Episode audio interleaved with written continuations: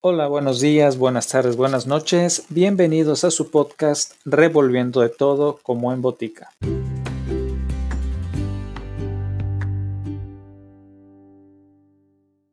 Continuamos con el siguiente cuento de Edgar Allan Poe titulado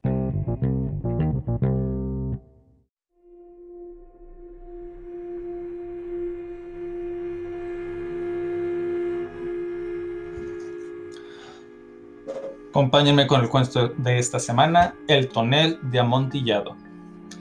Había yo soportado hasta donde me era posible las mil ofensas de que Fortunato me hacía objeto, pero cuando se atrevió a insultarme, juré que me vengaría.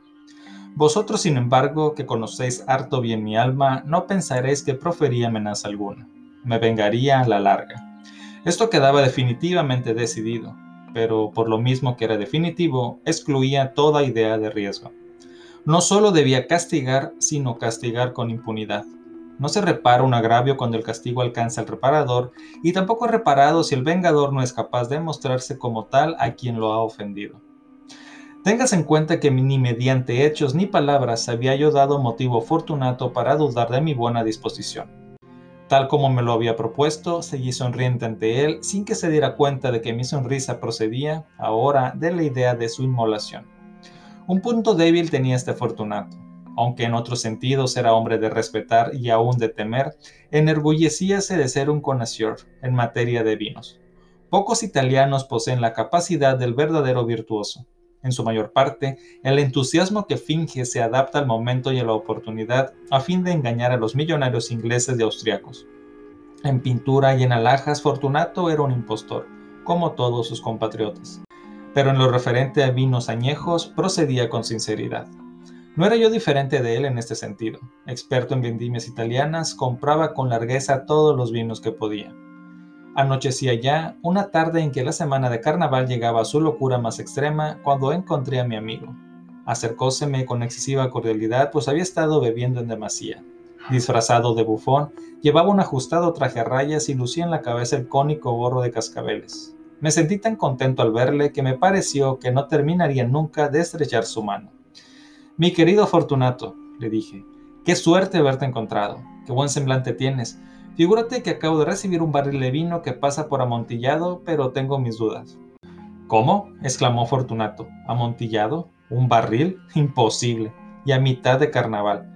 Tengo mis dudas, insistí, pero he sido lo bastante tonto como para pagar su precio sin consultarte antes. No pude dar contigo y tenía miedo de echar a perder un buen negocio.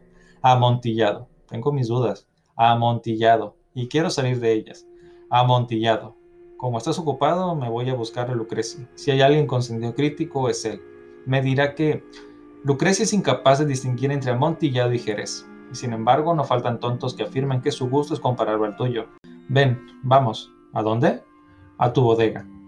No, amigo, eh, no quiero aprovecharme de tu bondad. Noto que estás ocupado y Lucreci, no tengo nada que hacer. Vamos.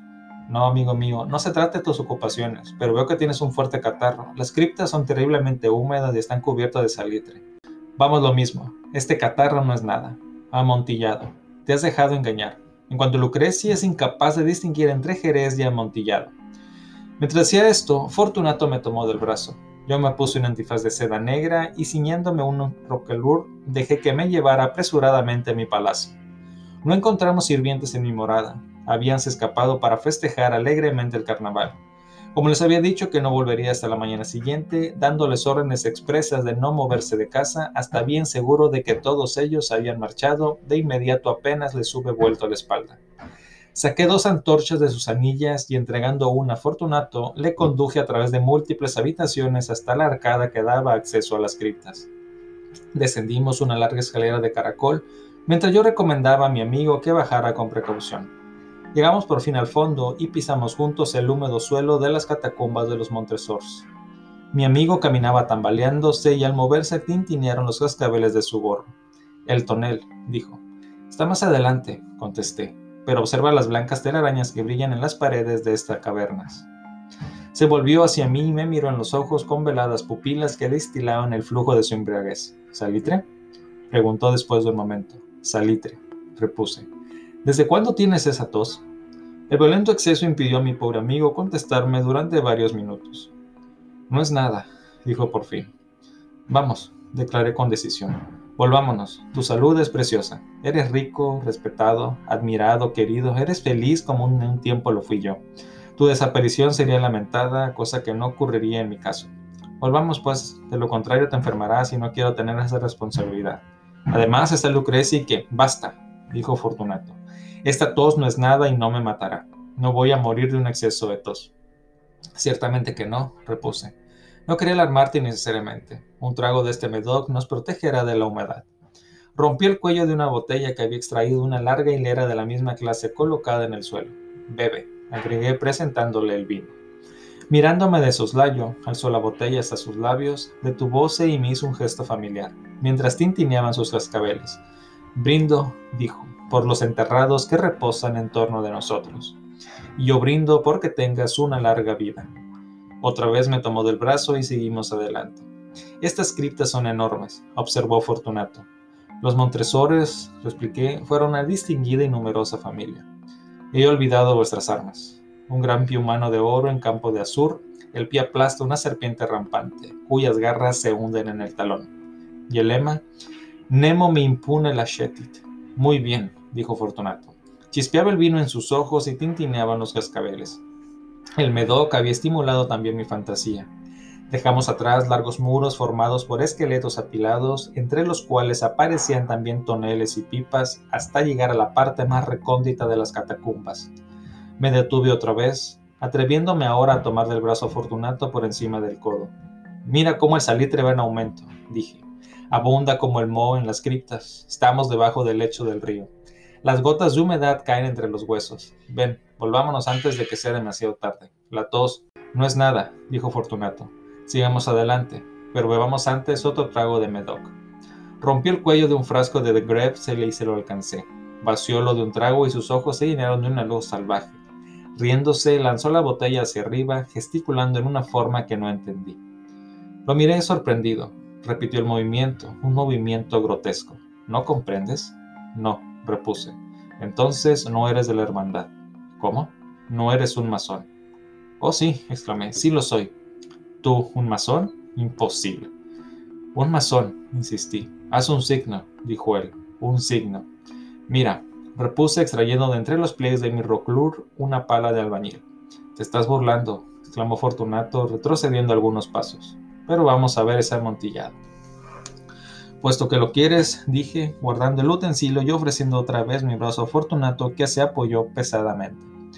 Continuamos nuestro camino en busca del amontillado.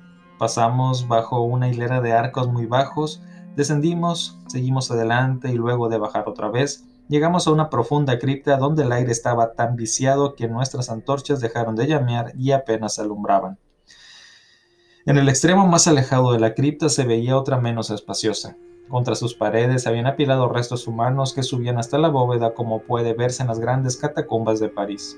Tres lados de esa cripta interior aparecían ornamentados de esta manera. En el cuarto, los huesos se habían desplomado y yacían dispersos en el suelo, formando en una parte un amontonamiento bastante grande. Dentro del muro así expuesto por la caída de los huesos, vimos otra cripta o nicho interior, cuya profundidad sería de unos cuatro pies mientras su ancho era de tres y su alto de seis o siete. Parecía haber sido construida sin ningún propósito especial, ya que solo constituía el intervalo entre dos de los colosales soportes del techo de las catacumbas y formaba su parte posterior la pared de sólido granito que las limitaba. Fue inútil que Fortunato, alzando su sin antorcha, tratara de ver en lo hondo del nicho. La débil luz no permitía adivinar dónde terminaba. Continúa, dije. Allí está el amontillado. En cuanto a Lucreci, es un ignorante, interrumpió mi amigo mientras avanzaba tambaleándose y yo le seguía pegado a sus talones. En un instante llegó al fondo del nicho, y al ver que la roca interrumpía su marcha, se detuvo como atontado. Un segundo más tarde quedaba encadenado al granito. Había en la roca dos argollas de hierro separadas horizontalmente por unos dos pies. De una de ellas colgaba una cadena corta, de la otra un candado. Pasándole la cadena alrededor de la cintura, me bastaron apenas unos segundos para arrojarlo. Demasiado estupefacto estaba para resistirse. Extraje la llave y salí del nicho. Pasa tu mano por la pared, dije, y sentirás el salitre. Te aseguro que hay mucha humedad. Una vez más te imploro que volvamos. ¿No quieres? pues entonces tendré que dejarte, pero antes he de ofrecerte todos mis servicios. El amontillado, exclamó mi amigo, que no había vuelto aún de su estupefacción. Es cierto, repliqué, el amontillado. Mientras decía estas palabras, fui hasta el montón de huesos de que ya he hablado. Echándolos a un lado, puse en descubierto una cantidad de bloques de piedra y de mortero. Con estos materiales y con ayuda de mi pala de albañil comencé vigorosamente a cerrar la entrada del nicho. Apenas había colocado la primera hilera de mampostería, advertí que el embriaguez de Fortunato se había disipado en buena parte. La primera indicación nació de un quejido profundo que venía de lo hondo del nicho. No era el grito de un borracho. Siguió un largo y obstinado silencio. Puse la segunda hilera, la tercera y la cuarta. Entonces oí la furiosa vibración de la cadena. El ruido duró varios minutos, durante los cuales, y para poder escucharlo con más comodidad, interrumpí mi labor y me senté sobre los huesos. Cuando por fin cesó el resonar de la cadena, tomé de nuevo mi pala y terminé sin interrupción la quinta, la sexta y la séptima hilera. La pared me llegaba ahora hasta el pecho. Detúveme nuevamente y alzando la antorcha sobre la mampostería proyecté sus débiles rayos sobre la figura allí encerrada. Una sucesión de agudos y penetrantes alaridos, brotando súbitamente de la garganta de aquella forma encadenada, me hicieron retroceder con violencia. Vacilé un instante y temblé. Desenvainando mi espada, me puse a tantear con ella el interior del nicho, pero me bastó una rápida reflexión para tranquilizarme. Apoyé la mano sobre la sólida muralla de la catacumba y me sentí satisfecho. Volví a acercarme al nicho y contesté con mis alaridos a aquel que clamaba. Fui su eco. Lo ayudé, lo sobrepujé en volumen y en fuerza. Sí, así lo hice, y sus gritos acabaron por cesar. Ya era medianoche y mi tarea llegaba a su término. Había contemplado la octava, la novena y la décima hilera.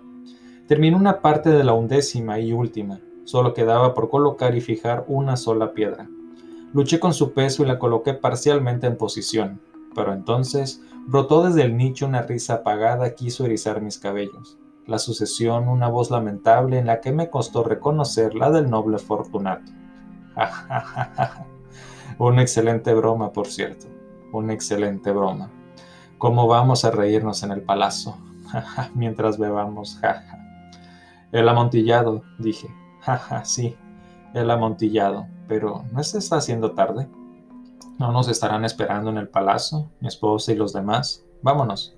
Sí, dije, vámonos. Por el amor de Dios, Montresor.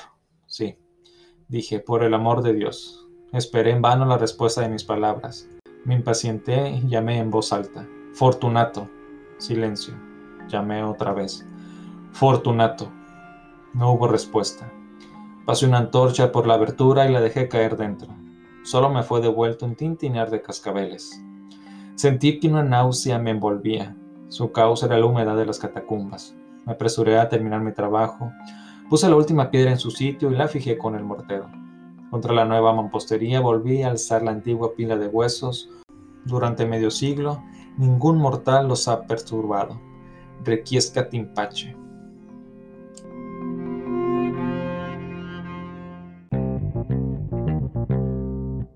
Eso fue todo por hoy. Gracias por acompañarme. Hasta el próximo episodio.